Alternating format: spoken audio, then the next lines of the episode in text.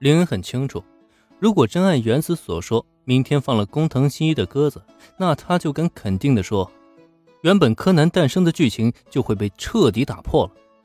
在没有他亲手干预的情况下，今后也将不会再有柯南出现在这个世界上。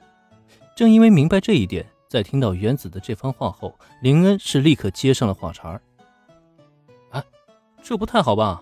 工藤同学不信守承诺，这固然是他不好。可如果咱们也不信守诺言的话，那岂不是变成和他一样的人了吗？可是我就是觉得超级不爽，凭什么他做的，咱们却做不得？原子当然不想给林恩留下不信守承诺的印象，可如果就这样放过工藤新一，他又觉得不甘心。最关键的是，他明天如果再放咱们鸽子怎么办？由于工藤新一前科累累，所以即使是小兰都必须要承认。原子此刻的设想是极有可能发生的，不过对此嘛，哎，要是工藤同学不来，那咱们就自己玩呗，反正比赛结束了，咱们也该庆祝放松一下。还是说原子，你不想去游乐园玩吗？我当然想去游乐园玩。算了，那就听你的，反正新一那家伙不在的话，咱们还能玩得更尽兴。切，最好他别来。现在工藤新一已经成了可有可无的路人角色，甚至还被相当的嫌弃。如果让他知道自己在大家心中已经是这种形象，也不晓得他究竟会露出怎么样的表情来。想来一定会非常有趣的吧？好吧，有关工藤新一的话题呢，暂且到此为止。在特区大赛结束，并且林恩、小兰双双夺冠后，接下来等待他们的，自然就应该是一场庆祝活动。同时，小兰心中也琢磨好了，趁这个好机会，自己一定要好好撮合父母，最好能让妈妈今晚就搬回家。如果真能做到啊，那今天可就是双喜临门，皆大欢喜啊！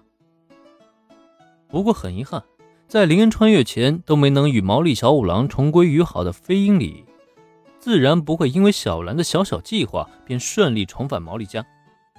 事实上，小兰的计划还没等实施呢，仅在半路中。飞鹰里就意外的接到了一个工作电话，等到电话被挂断，看到母亲脸上露出的羞愧表情，小兰就知道自己今天的计划啊，恐怕要泡汤了。抱歉，小兰，突然来了一份紧急工作，这个案子我必须现在就去处理。等我处理完这份工作后，我再找时间给你单独庆祝。小五郎，你先把我送回事务所吧。作为一名知名律师，英菲里的工作要比想象中的更加繁重。虽然他也很希望能够与女儿聚一聚，好好的和女儿谈一谈，尤其是对于林恩，他更是想好好的认识一下，看看他是否真的能够给小兰带去幸福。但面对工作，他还是不得不放弃这一切，毕竟这是属于一名名律师的专业素养。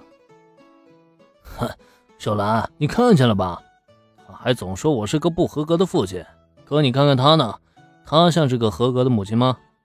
别开玩笑，区区的工作而已，女儿难道还不比工作重要吗？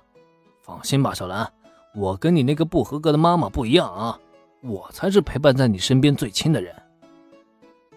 对于飞鹰里的中途落跑行为，小五郎的脸上满是不忿。